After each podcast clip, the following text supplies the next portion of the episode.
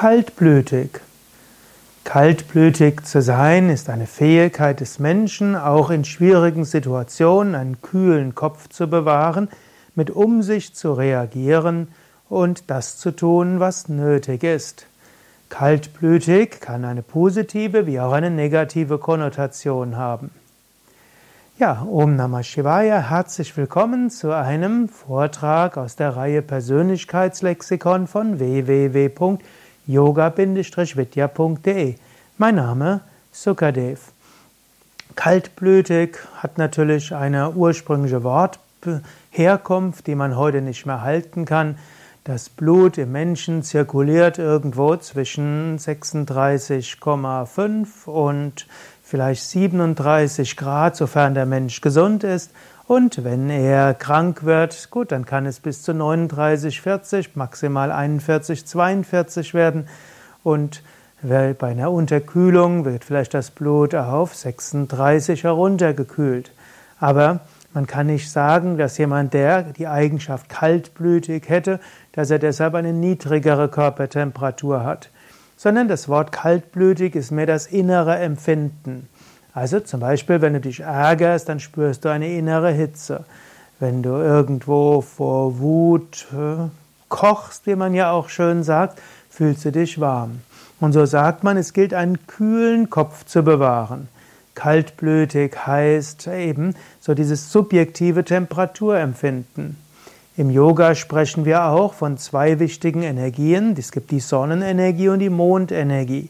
Die Sonnenenergie wird im Bauch angenommen und die ist wärmend und die Mondenergie in der Stirn, die ist kühlend. Sonnenenergie heißt dann mit Wärme, mit Enthusiasmus, mit äh, auch Feuer Dinge anzugehen und manchmal ist das wichtig.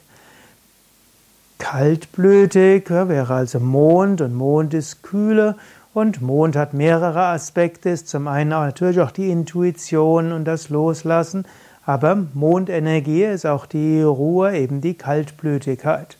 Und so ist es gut, öfters mal kaltblütig zu handeln.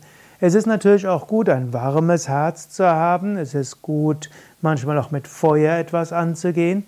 Aber wenn die Situationen schwierig sind und wenn viele Probleme auf einen einprasseln, ist es auch gut, sich einen Moment zu nehmen, eine gewisse innere Kühle zu bekommen, einen Abstand zu bekommen, einen gewissen Gleichmut, eine gewisse Gelassenheit zu entwickeln. Manchmal, wenn es schwierig ist, muss man kaltblütig das tun, was nötig ist.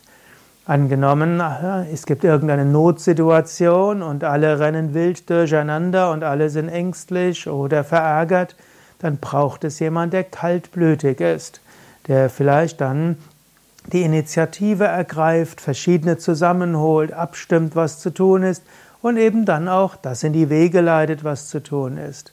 Kaltblütig zu sein ist gerade in Notsituationen und in schwierigen Situationen, wo es chaotisch wird, notwendig und hilfreich.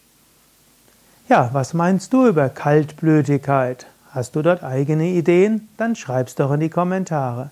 Wenn dir dieser Vortrag gefällt, dann klick doch schnell auf Gefällt mir oder teile das in deinem sozialen Netzwerk. Danke. Mein Name ist Sukade von www.yoga-vidya.de